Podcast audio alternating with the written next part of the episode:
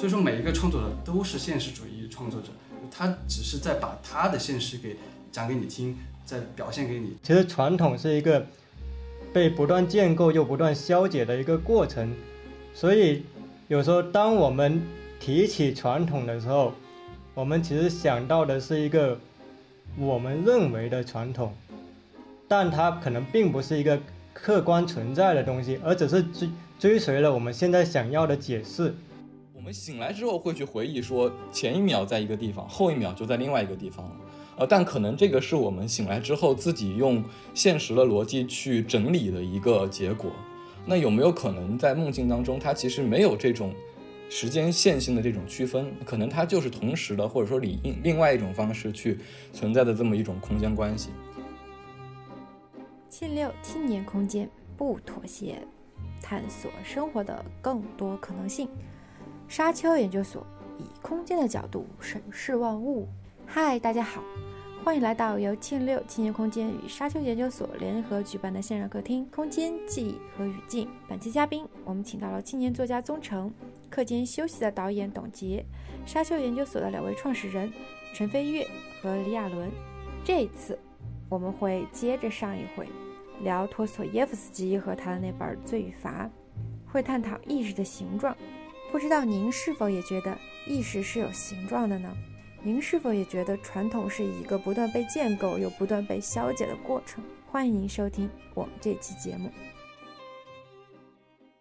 我是李亚伦，我是陈飞跃。我们本次客厅对谈者有宗成、董洁、李亚伦和。我陈飞跃，我是在麻省理工学院读城市学的研究生，是沙丘的联合创始人。我是沙丘的创始人之一，现在在哈佛读建筑专业。宗成是一个小说写作者，董洁他是北京电影学院导演系的毕业生。其实刚刚那个董洁提到了这个托斯托耶夫斯基，我们我们之前在这个呃在这个小的 list 里面也有讲到说这个提到一个罪与罚。呃，说到托斯托耶夫斯基，当然这个这个作者其实在建筑学里面还是有一些讨论的，就是大家会觉得说他是一个，呃，他是一个空间的大师的，他很善于去创造一个空间去去盛装他要表达的东西。比方说那个地下室手记吧，就是地下室这个空间的话，它就是一个非常典型的这么一个一个一个一个一个一个 icon icon space。就是说，呃，有一些人性和一种灵魂的一种纠结，它就是通过这个地下室来表达的。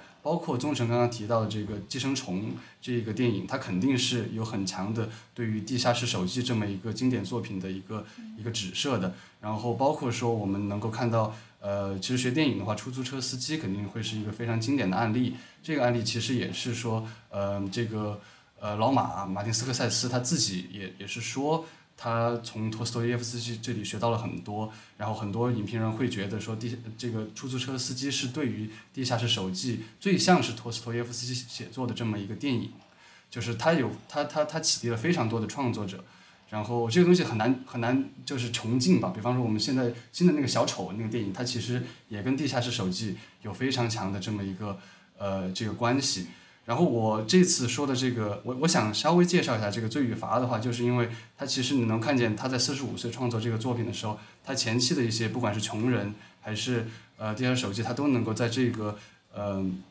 很重要的这个这个大大作品里面感受到一个空间意象的一个汇流。就是我也是稍微介绍一下这个呃罪与罚这么一个这个这个这个。这个故事其实非常简单，如果你要去概括它，一句话也就可以说完，就是大学生拉斯科尔尼科夫，他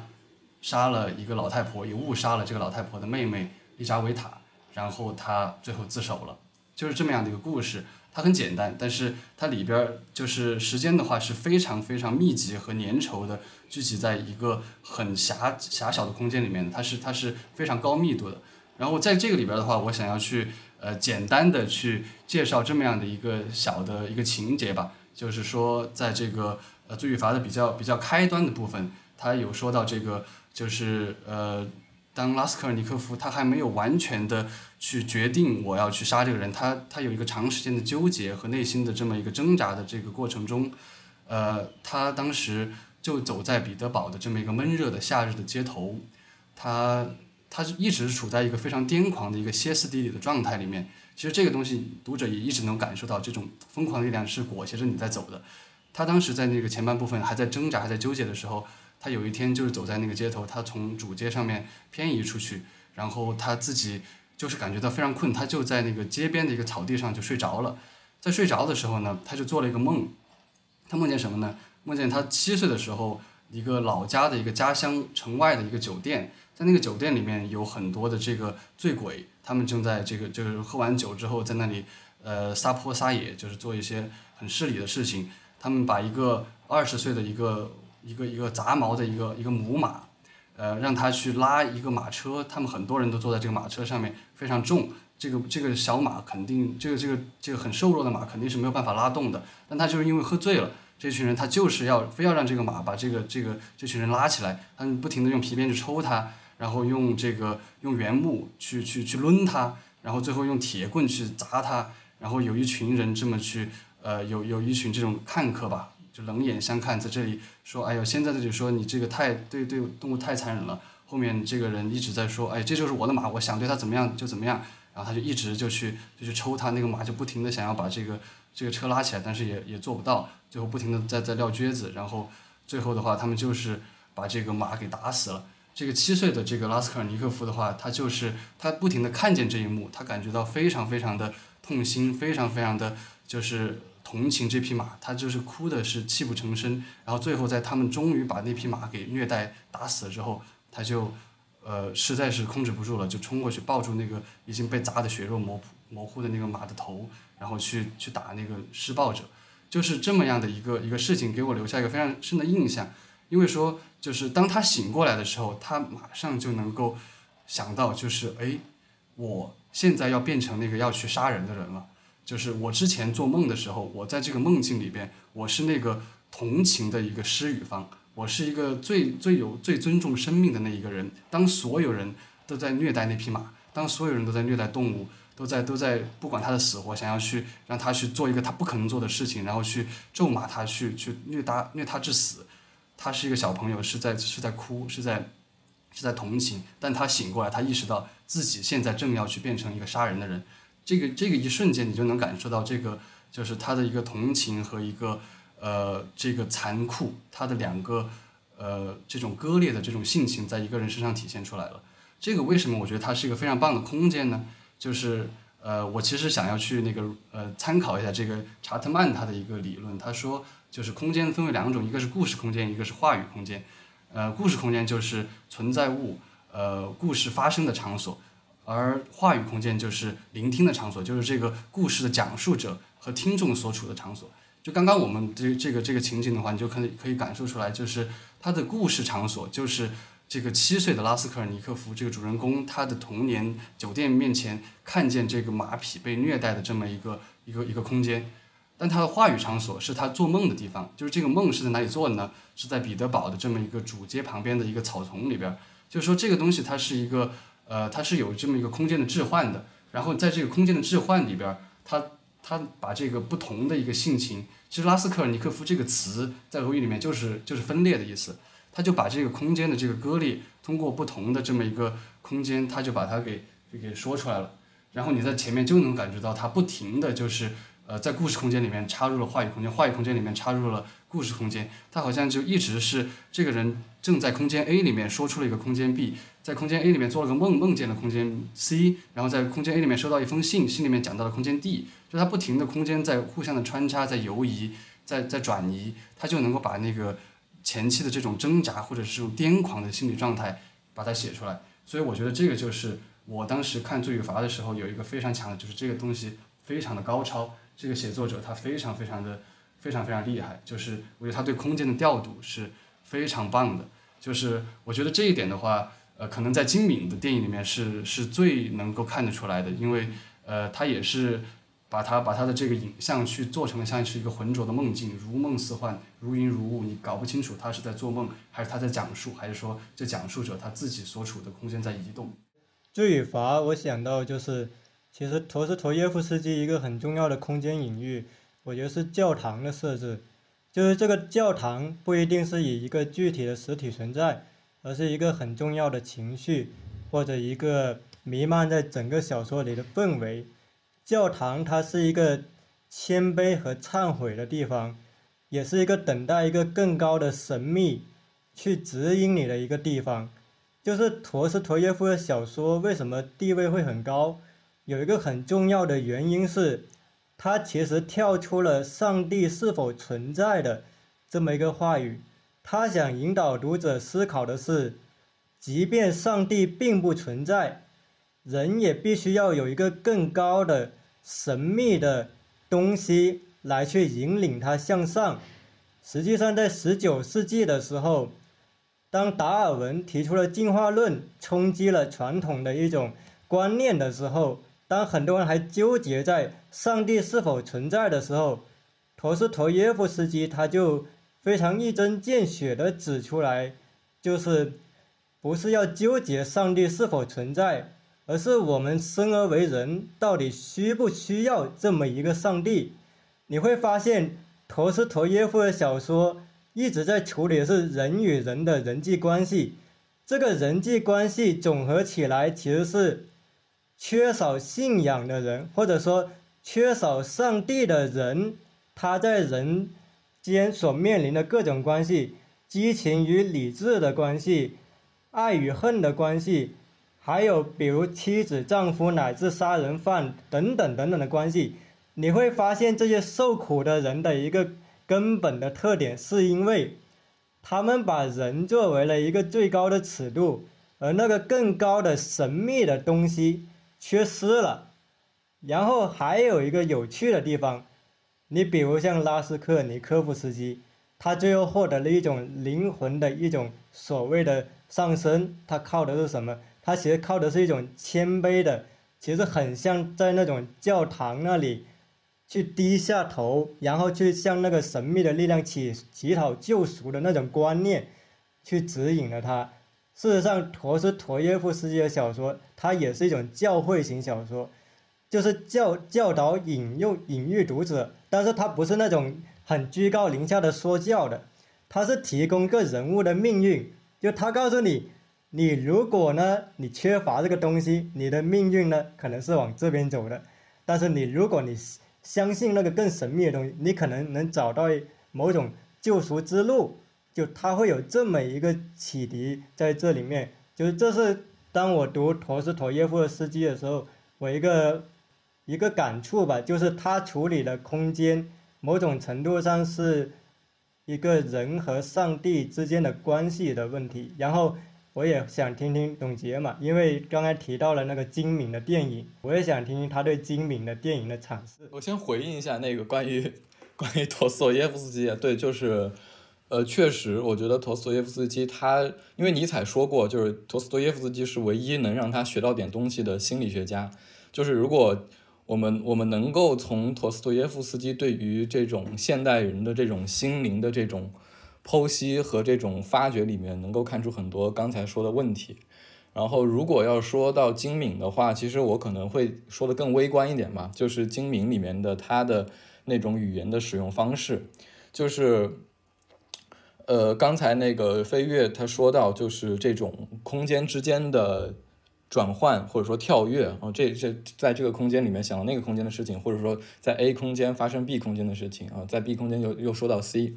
呃，我觉得它确实是一种给我们提供了一种新的就是观看方式。用我自己的话说，就是它在描绘一种意识的形状吧，就因为。呃，这可能从从美术史上可能会比较好理解，就是我们对于真实的这种定义，它到底是什么？呃，从那个印象派，或者说从现代之后，我们其实都是在提供不同的观看方式。那么，我记得上次跟飞跃也聊到，就是说，其实没有什么那些乱七八糟主义，它只有一种就是现实主义。那么就是不同人对现实的理解和他的看待的角度和视角是不一样的。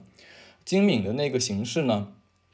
我们经常说它更接近于那种幻想或者说梦境的东西，啊，其实我们仔细回忆一下自己的梦境，其实他他会在梦境中，就我自己的体会，因为我是经常做梦做梦的一个人，就是在梦境中的这个历史性和共识性的这个关系，就是有时候我们会感觉到我们在做梦的时候，我们醒来之后会去回忆说前一秒在一个地方，后一秒就在另外一个地方了。呃，但可能这个是我们醒来之后自己用现实的逻辑去整理的一个结果。那有没有可能在梦境当中，它其实没有这种时间线性的这种区分，可能它就是同时的，或者说以另另外一种方式去存在的这么一种空间关系？那么，但是你要用一个影像作品去呈现，影像作品一定有时间的维度啊。那么金敏是用那种动专属于动画的快速剪辑的方式，就是精敏的那种剪辑节奏，可能在常规的真人的叙事电影中还不太好实现。呃，动画是很好的一个媒介，它用那种动作的连续性的转场啊，就是就比如说一个动作可能前之前在这里，然后做完之后就到下一下一个地方了，或者说那种画面相似性的转场。或者说，对于空间的扭曲，呃，对于空间的扭曲，然后一下子再通过呃画框的分割，画框的分割就是，比如说我先局限在这个视角，然后我镜头一切就到那个视角去了，来进行这种空间上的这种勾连。那么这种快快速时间内的这种转换，它可能会给我们营造一种错觉，就是它同时在这些地方，就是蒙太奇就会起到这个效果，就是它把时间好像消解在这个空间里面了。就是我们在这个空间中去体会了这么多的场景，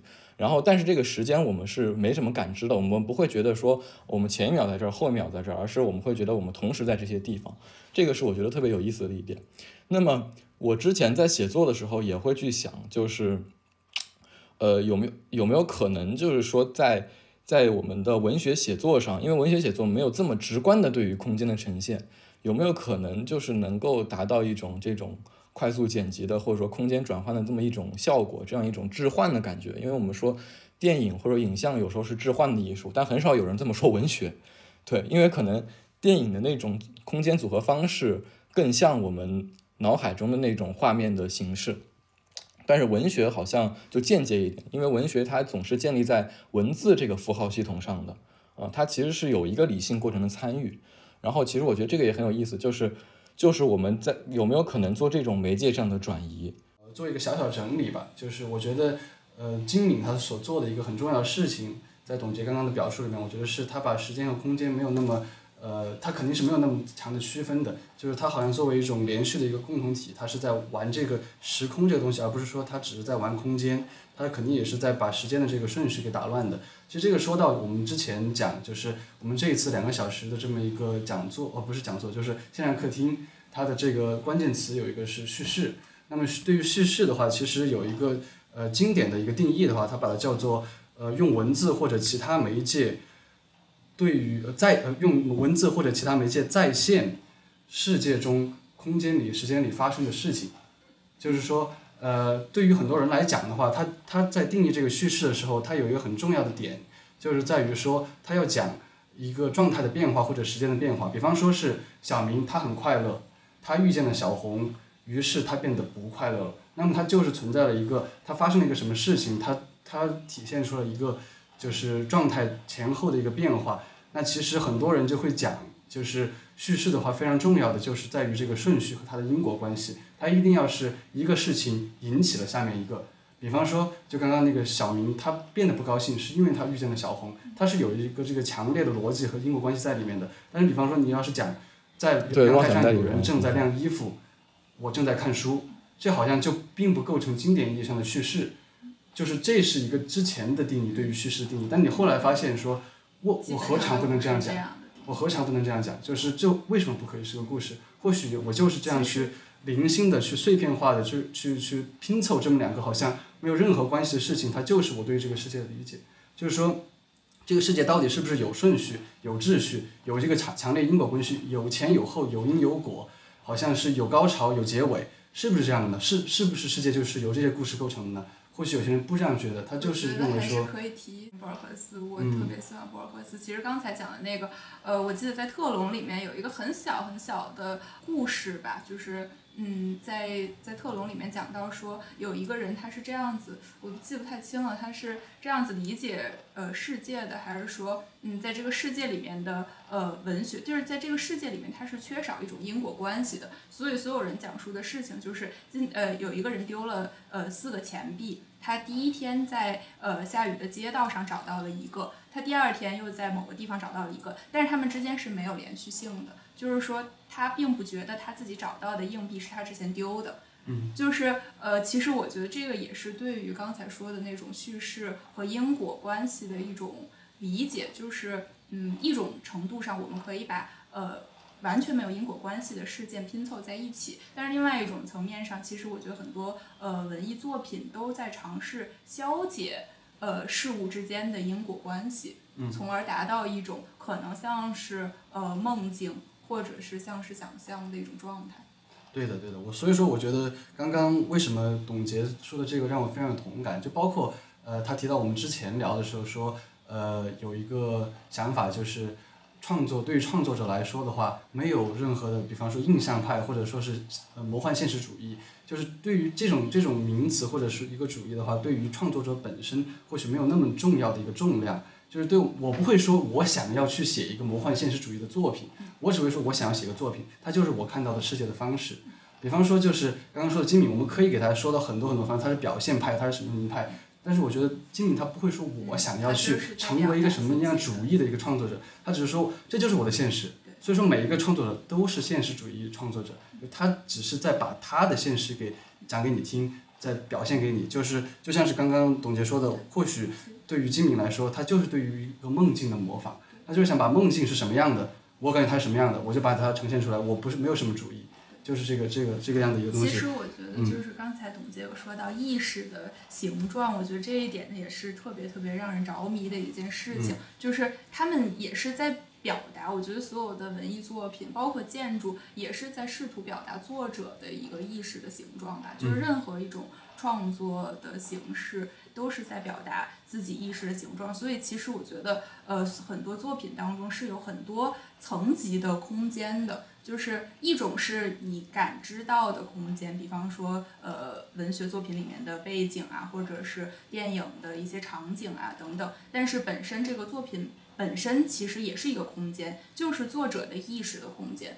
所以说作者怎么样去调度。他作品里面的人物，或者是他作品里面的空间，其实就是在表示他的呃意识空间。呃，其实我觉得在建筑里面是很有体现的，就是你怎么样去安排。比方说，你就很简单设计一个家，你怎么样去安排客厅、卧室、卫生间之间的关系，它都代表了你对于家的一个感知，就是它它代表了你。意识形态或者你意识当中家的这个形状，其实我觉得这个是在所有创作当中都有的。嗯，